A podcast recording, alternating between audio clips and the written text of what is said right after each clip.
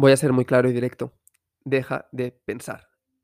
Deja de pensar sobre todo antes de actuar, es decir, en momentos en los que te encuentres en acción, ya sea porque tienes que lanzarte a la piscina para un negocio, ya sea porque tienes que ir a hablar a ese chico o esa chica que te gusta, ya sea porque tienes miedo simplemente de ir a otra zona totalmente nueva, de salir de tu zona de confort.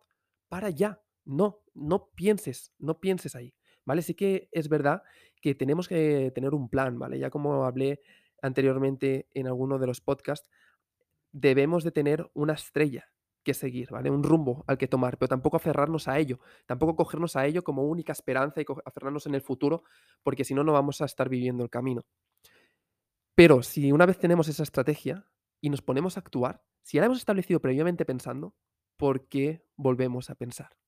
En esos momentos, cuando volvemos a pensar en situaciones de acción, ¿vale? Donde el tiempo seguramente lo tenemos muy limitado, tenemos presión, eh, estamos nerviosos, tomamos decisiones que no son adecuadas o simplemente no tomamos una decisión por ese hecho. Que no tomar una decisión es también tomar una decisión. Por tanto, no te pienses cuando, que cuando no estás tomando decisiones estás tranquilo o tranquila, porque al final acabas de tomar una decisión, la decisión de no actuar y no ir a por eso. Por lo tanto, en ese momento tu vida se ha dividido en dos. Tenías la decisión de tomar acción y la decisión de no tomar acción. La decisión de tomar acción te hubiera llevado a otras decisiones, que esas decisiones te hubieran llevado a otras decisiones y así vas avanzan- avanzando en la vida. Y la, el rumbo de no haber tomado acción es una decisión totalmente válida también, que te hubiera llevado a otras decisiones, que te hubieran llevado a otras decisiones y así hubieras ido avanzando también en la vida, pero por caminos distintos, ¿vale? Veamos la, la vida como diferentes puntos donde te vas encontrando con cruces, ¿vale? En el camino y en esos cruces debes de tomar decisiones.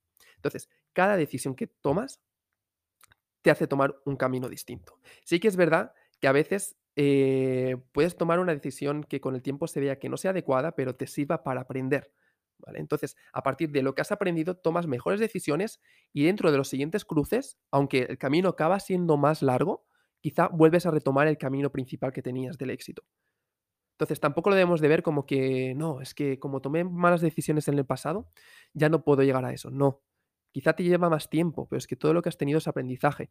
Y después con el tiempo que ya tienes absorbido, con la, al final la experiencia que has cogido, em, puedes ir tomando otras decisiones que te van a llevar otra vez al camino que tenías inicialmente cogido. Entonces, volviendo a, lo anterior, no pienses en esos momentos de tomar decisiones. Por lo tanto, es importante tener arraigado un buen subconsciente, un buen inconsciente. ¿Cómo arraigamos eso? Pues tirando del hilo para atrás y viendo cuáles son nuestras creencias limitantes. ¿Qué es lo que nos ha mm, in- in- incultado la sociedad eh, a través de la escuela, a través de, de las amistades de siempre, a través de los padres, a través de la familia, a través de todo, de la televisión? Porque hay ciertas semillas que nos van plantando para que seamos del montón, para que tenernos controlados. Y esto, por mucho que digas, sí, no, es que yo lo tengo controlado, ya sé qué tal, no. Muchas veces lo tenemos tan arraigado dentro que no nos damos cuenta. El 5% de las acciones se dice que se toman de forma consciente, el 95% de las acciones se toman de forma inconsciente. Puede que me, me equivoque un poco ahora con las cifras porque no lo tengo delante, pero era algo así, ¿vale? Más que nada para que tomes conciencia de que la gran parte de las acciones las estás tomando de forma inconsciente y esta inconsciencia viene arraigada por las semillitas que te han ido dejando durante todos los años pasados. Entonces, hay que tirar del hilo, hay que volver a la raíz eh, detectar esas creencias, esas semillitas que realmente no te están sumando, cogerlas con la pincita, sacarlas y poner las nuevas, las que tú realmente quieres, es decir, reconfigurar tu inconsciente. Eso lleva un trabajo, pero es posible. Entonces, a partir de aquí, a partir de empezar a reconfigurar tu inconsciente y empezar a poner las semillitas que realmente quieres tener, te vas a ir cambiando.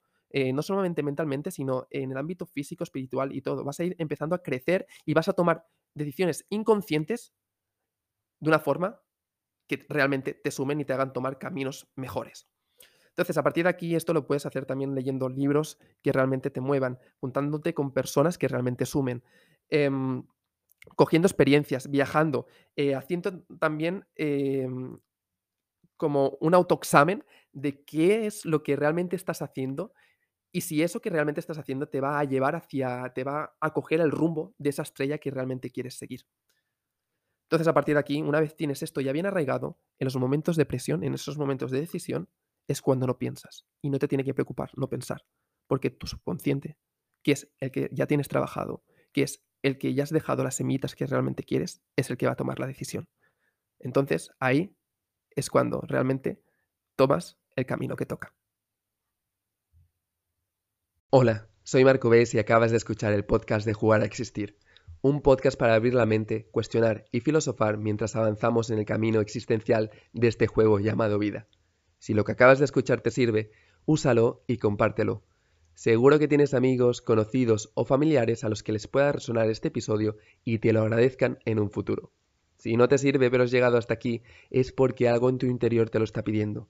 Así que sigue cuestionando y escuchando te invito a visitar la web marcubase.start.page, donde tendrás, entre otros, el acceso a mis libros y contenido. Gracias por escucharme. Nos vemos.